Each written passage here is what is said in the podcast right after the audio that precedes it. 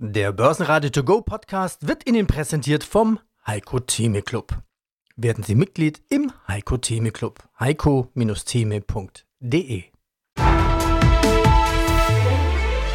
Börsenradio Network AG Marktbericht. Sie hören heute im Studio des Börsenradio Andreas Groß und den Kollegen Peter Heinrich. Über weite Strecken war der DAX am Montag stark unterwegs. Gleich zweimal ist er mit 16.520 Punkten frische Rekorde angelaufen. Aber zum Ende des Handelstages waren die weißen Bullen dann müde und der Markt drehte ins Minus. Die Schlusskurse Frankfurt, der DAX 16.447 Punkte, ein kleines Minus 0,1 Prozent. MDAX dagegen ein halbes Prozent im Plus, 28.837 Punkte. Der Blick nach Wien, der ATX hier 1% fester, 7178 Punkte. In der ersten Reihe waren Rheinmetall und Bayer auf der Gewinnerseite zu finden, dagegen im Minus die Rückversicherer Münchner Rück und Hannover Rück. Übrigens, am Donnerstag kommt Adidas mit den Zahlen zum Halbjahr. Darüber werden wir reden mit dem Sprecher Jan Runau und auch dann über die sehr teure Vertragsverlängerung mit Manchester United. 900 Millionen Pfund will Adidas in den kommenden zehn Jahren bezahlen. Und heute sprachen wir mit dem CEO von Stabilus, der Spezialist für Federn für alle möglichen Bereiche, von Auto bis Industrie, wächst schneller als der Markt, nämlich doppelt so schnell. Das Interview hören Sie auf unserer Seite börsenradio.de und einen kurzen Auszug in diesen Marktbericht. So auch den erfolgreichsten Wikifolio-Trader Ritchie mit Umbrella. Christian Pahl von Unidevice ist dabei und zu Beginn gibt's die Marktanalyse. Guten Tag, meine Damen und Herren. Mein Name ist Christian Henke. Ich bin Senior Market Analyst bei IG Europe in Frankfurt. Also von der Zinsbremse jetzt thematisch vielleicht so ein bisschen zur Spaßbremse. Ich will mal ganz ketzerisch die Frage an dich, den Experten, stellen. Ist das, was du jetzt gesagt hast, tatsächlich ein Grund zum Feiern? Oder sind da vielleicht etliche auf dem falschen Fuß erwischt worden? Ähm, es kann einfach auch ein wenig verfrüht sein. Ne? Wir sehen natürlich auch schon erste Signale in Japan und das wird natürlich schon so ein bisschen mit Argwohn letztendlich beobachtet, wie es weitergehen kann. Letztendlich die Aussagen, das waren ja die letztendlich die Aussagen, die jetzt auch am Freitag vergangene Woche die Kursrakete letztendlich gezündet hat, war letztendlich natürlich auch, dass sich die Notenbanker ja letztendlich eine Pause beziehungsweise ein Ende der Zinserhöhungen vorstellen können, aber abhängig natürlich von der weiteren wirtschaftlichen Entwicklung. Das heißt natürlich auch, wenn wir wieder, ja, sagen wir mal, zu gute Konjunkturdaten sehen, vielleicht sogar wenn die Inflation wieder ein wenig steigt, dann kann das Szenario natürlich wieder hinfällig sein, auch wenn wir momentan dafür keine Anzeichen sehen. Also die Inflation ist auf dem Rückzug. Wenigstens in den USA, in Europa und Deutschland, da ist es ja noch relativ verhalten. Jetzt natürlich ja letztendlich die Zinspolitik in den Vereinigten Staaten gleichzusetzen mit der in der Eurozone halte ich auch für etwas verfrüht, weil ganz einfach Christine Lagarde ja noch einiges vor sich hat. Die Inflation in Europa ist einfach noch deutlich weiter von dem Zielwert, der ebenfalls bei Prozent liegt, entfernt.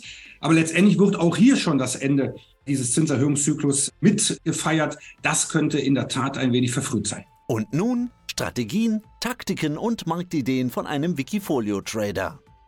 Ja, hallo, grüß dich. Mein Name ist Richard Dobitzberger und ich betreue einige Wikifolios, unter anderem das Wikifolio Umbrella mit der Umbrella-Strategie. Ja, damit sind wir eigentlich schon bei deinem Portfolio. Steigen wir ein. Palantir ist drin, Microsoft ist drin. Im letzten Interview habe ich eine Überschrift gesetzt mit, du hast nur 11 Aktien, eine Zins 12, also eine ist dazugekommen, vielleicht ist eine rausgefallen.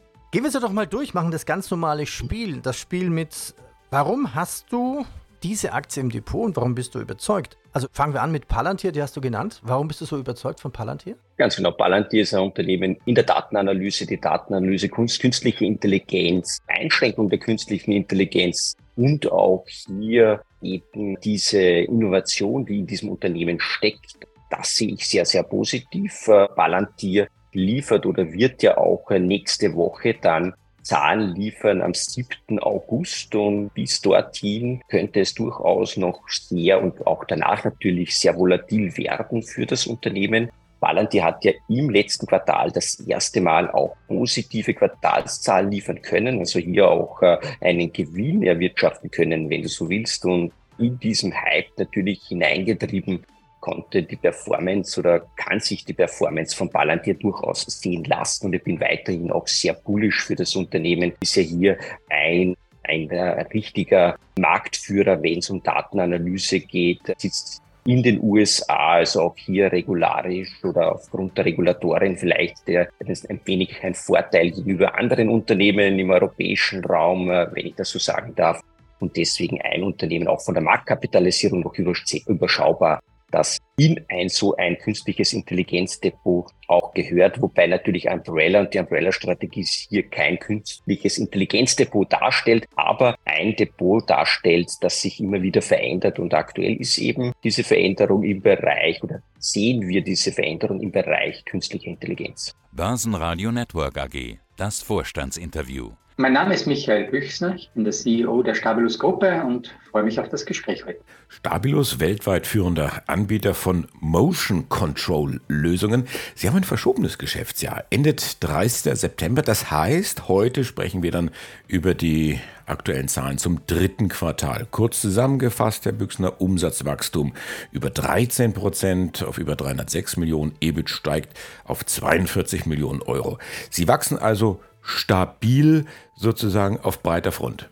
Das ist absolut richtig. Ja, wir hatten ein sehr gutes Quartal, das auch wesentlich über dem Quartal der Vorjahre und auch dem Vormonaten steht und wachsen übrigens überdurchschnittlich. Durchschnittlich würde man in unserer Industrie sehen ein Wachstum zwischen 4 bis 6 Prozent und tatsächlich wächst die Stabilus-Gruppe im Range zwischen, ja, sagen wir mal 10 Prozent, 11 Prozent und in diesem Quartal sogar 13 Prozent gegenüber Vorjahr.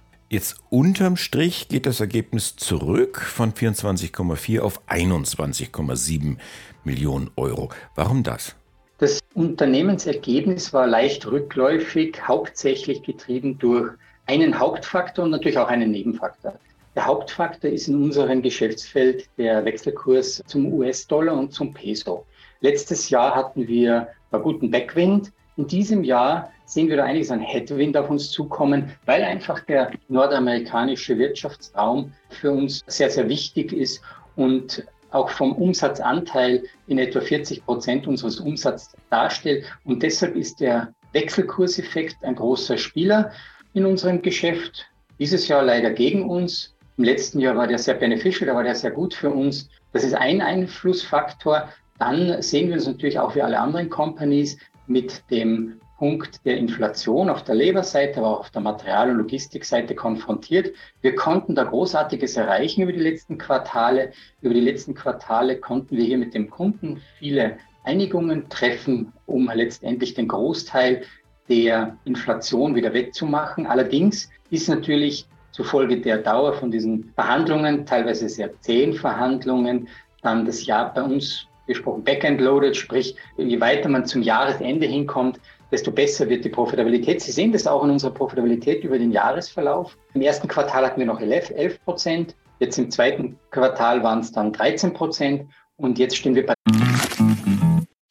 Klartext Wirtschaft. Der Podcast für die Macherinnen und Macher von morgen. Mein Name ist Andrea Gerhardt. Mein Name ist Frank Fercher. Wir reden hier über alles, was die Wirtschaft bewegt. Wir sprechen über alle wichtigen Fragen. Zum Beispiel, welche technischen Innovationen beeinflussen denn eigentlich das moderne Unternehmertum? Oder mit welchen Strategien kann der aktuelle Fachkräftemangel effektiv bewältigt werden? Hört rein. Überall, wo es Podcasts gibt. 13,7 Prozent und wir erwarten uns, so wie auch im letzten Jahr, ein starkes Jahresende im letzten Quartal, um letztendlich die Erwartungshaltung unserer Shareholders auch zu erfüllen. Richard Dobitzberger, Umbrella mit der Umbrella-Strategie. Mit der Gewichtung von 5% Boeing bei dir. Gut, die Argumente könnte ich mir jetzt auch gut vorstellen. So viel Flugzeugbestellungen wie noch nie. In Zukunft wird geflogen, vielleicht irgendwann sogar mal umweltfreundlich. Warum Boeing und warum nicht Airbus im Depot?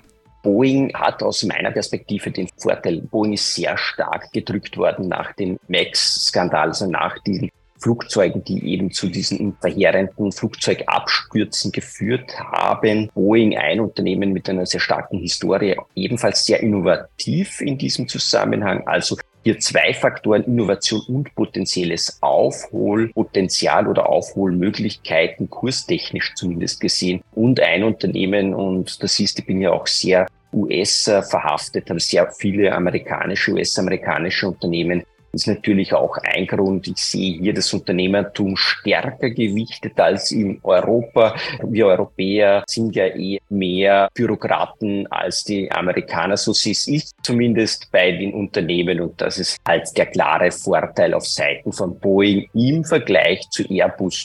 Und wobei natürlich auch Airbus ein tolles Unternehmen ist und auch schon öfters in Umbrella Wikifolio in der Umbrella Strategie vorhanden gewesen ist.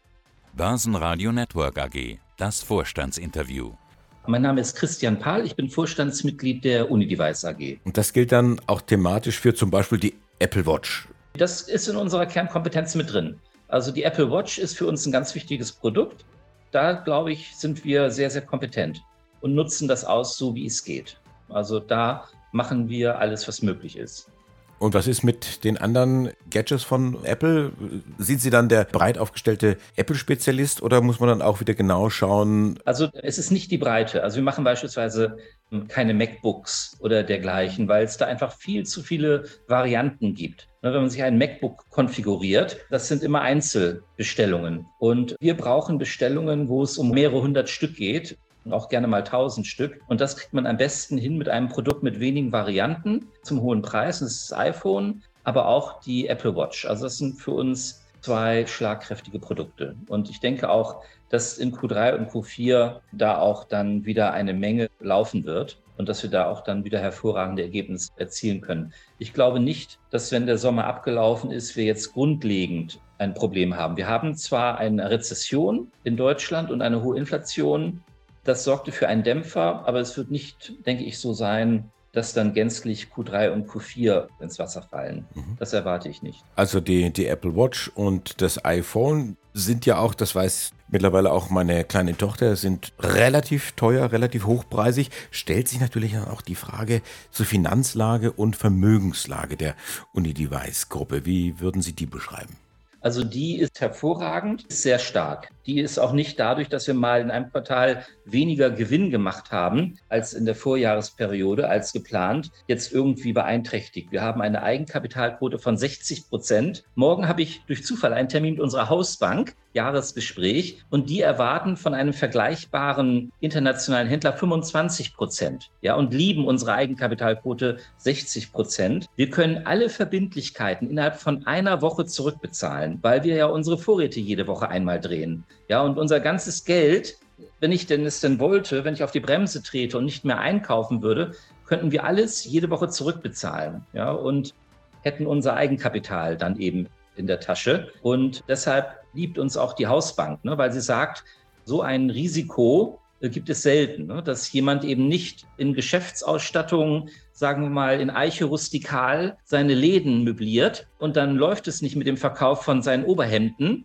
und dann muss er die ganze Eiche rustikal Ladeneinrichtung wegschmeißen. Ne, das ist bei uns nicht der Fall. Bei uns handelt es sich um iPhones. Wir können jedes Lager immer innerhalb von einer Woche räumen, wenn wir denn wollten, und umsteigen auf, weiß nicht, den Verkauf von irgendwelchen anderen Produkten. Also insofern, wir haben wesentlich mehr Kreditlinien, als wir ausnutzen. Die Bank ist bereit, unsere Kreditlinien weiter auszuführen. Wir haben eine Anleihe, die wir jede Woche zurückbezahlen könnten, aber planmäßig Dezember nächsten Jahres zurückbezahlen werden und eine hohe Eigenkapitalquote. Deshalb also an unserer Bonität und Finanzstärke, da gibt es nichts dran zu rütteln.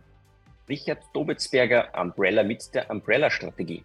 Also deine Handelsstrategie ist ja offiziell Aktien von Unternehmen, wo du erwartest, dass diese Firmen großes Innovationspotenzial beinhalten. Ja, Palantir 93% bei dir im Performance im Plus, Rheinmetall fast 50% plus. Eigentlich auch logisch wahrscheinlich jetzt durch das Erwachen Europas. Wir müssen da mehr investieren und angeschoben wahrscheinlich durch den Ukraine-Krieg. Ganz genau. Rheinmetall ist seit äh, über einem Jahr jetzt oder seit eineinhalb Jahren im Wikifolio Umbrella sehr stark äh, gewichtet.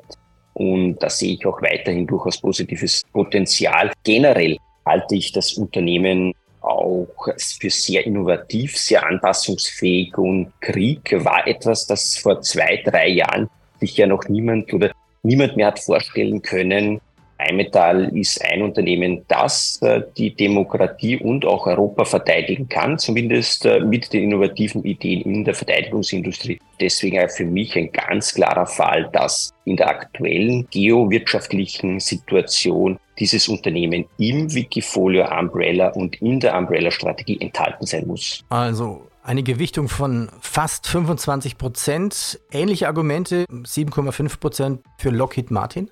Ganz genau. Es ist hier der Unterschied natürlich, Lockheed Martin, ein US-Unternehmen, ist eben hier in den USA sesshaft und einer der größten Unternehmen oder eines der größten Unternehmen in der Verteidigungsindustrie. Und hier gelten eigentlich dieselben Parameter, wie sie auch für Rheinmetall gelten als deutsches Unternehmen. Am Dienstag sprechen wir dann unter anderem mit Alois Wögerbauer von drei Banken Generali, mit Roland Niklaus vom Smart Broker und dem globalen Anlagestrategen Heiko Thieme. Ich bin Andreas Groß, die Stimme des Börsenradio. Ich wünsche Ihnen einen schönen Abend. Börsenradio Network AG Marktbericht.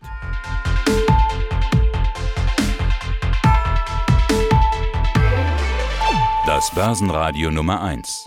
Börsenradio Network AG. Der Börsenradio To Go Podcast wurde Ihnen präsentiert vom Heiko Theme Club. Werden Sie Mitglied im Heiko Theme Club. heiko-theme.de